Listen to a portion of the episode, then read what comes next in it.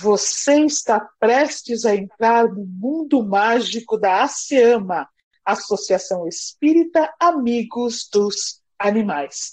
Vamos lá?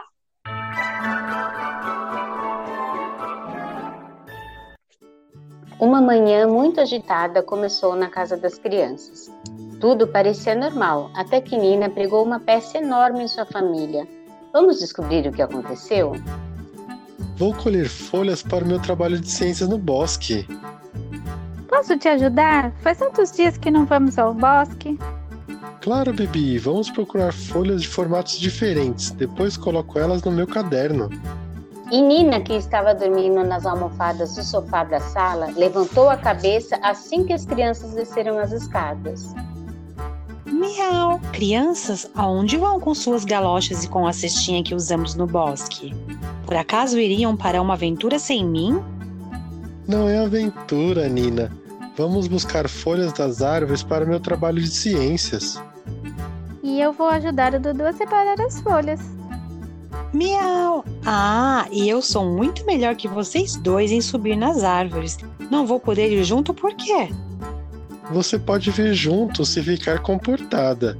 Preciso dessas folhas agora de manhã. Não vamos poder ficar brincando. Miau! Pode deixar, Dudu. Vou me comportar. Estou indo para ajudar. Nossa, que comportada. Vamos logo então, vem. E os três irmãos foram para o bosque. Quando chegaram lá, a promessa de Nina, lógico, não foi cumprida. Ela se enfiou na toca de algum animal e por pouco não ficou para trás. Dudu, a Nina está com você? Não está não, achei que ela estava com você. Bibi, olha o rabo dela naquele buraco. Nina do céu, sai já daí. Se o dono dessa toca chega e te vê, não sobra nada de você. Miau! Ai, gente, só fui ver se tinha alguma folhinha lá dentro. Não precisa procurar folhas não, Nina. Não se meter em confusão já será uma grande ajuda. E as crianças voltaram a procurar folhas caídas no chão, enquanto Nina subia em uma árvore e foi pulando de galhos em galhos. Nina, desce já dessa árvore. Combinamos pegar folhas do chão e não das árvores. Miau, mas as das árvores são mais verdinhas. Nina, a cor dela não importa. O que preciso são os formatos das folhas, não da cor. Miau, espera aí, Dudu. Achei uma folha linda na ponta do galho. E Nina pulou para um galho mais alto ainda e, para piorar, foi andando na ponta do galho. Nina, desce já. Não estou gostando nem um pouco de você aí no alto. Um grupo de papagaios que estava no galho da árvore se assustou com a presença de Nina e saiu voando ao mesmo tempo. Miau, socorro! Nina, cuidado! Mas era tarde demais.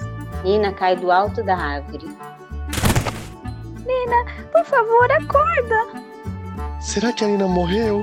Não consigo nem pensar nisso. Dudu, gatos não têm sete vidas. Será que a Nina já perdeu as sete? Miau, o que eu perdi? Perdi sete dentes? Você acabou de perder uma das suas sete vidas hoje, Nina. Basta saber se você já tinha perdido outras antes da gente te conhecer. Miau! Ah, então vou pedir para a mentora Clara tentar me devolver essa vida. Não gosto de perder nem brinquedo. Imagina perder uma vida e não achar mais.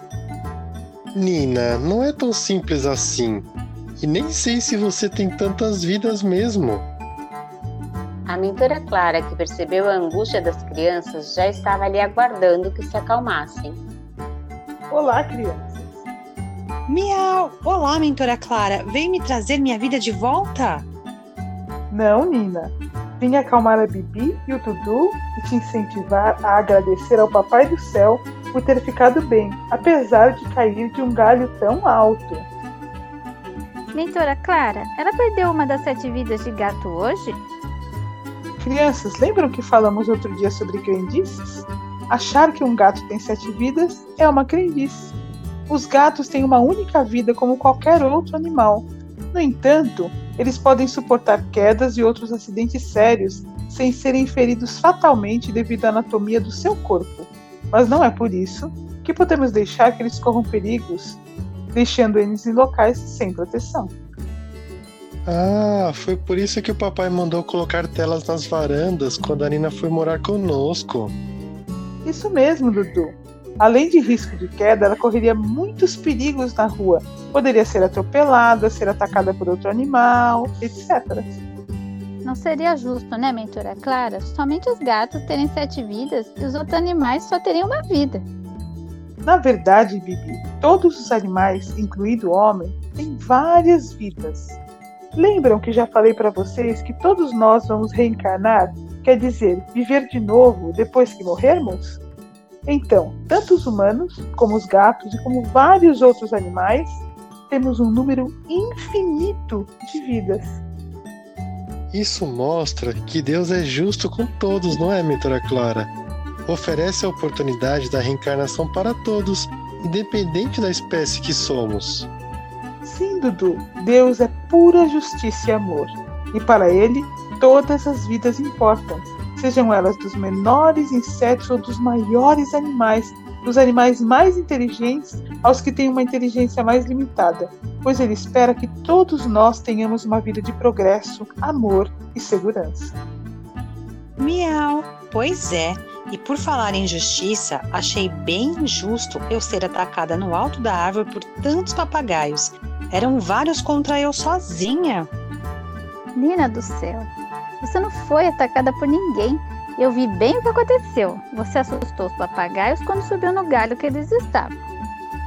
E a Bibi já tinha pedido para você descer de lá, não é, Nina? Miau, mas eu só queria pegar a folha verdinha e linda. E o pior foi ver que quando os papagaios voaram, a folha linda era uma pena de cauda de um deles. Ah, Nina, só você mesmo. Se fosse mais obediente, a gente não tinha passado por esse susto. Crianças, vamos fazer uma prece agradecendo que nada de mal aconteceu com a Nina. E as três crianças ouviram a linda prece de Clara e voltaram para casa. Ainda tinham que contar para a mamãe o que tinha acontecido com Nina, pois, embora ela estivesse bem, seria melhor que a mamãe levasse ao veterinário. As crianças tinham razão, né, amiguinhos? É sempre bom o veterinário examinar nossos bichinhos para termos certeza de que eles estão bem, ainda mais depois de um acidente. Que susto a Nina nos deu hoje, hein? Tomara que a semana que vem tudo esteja bem.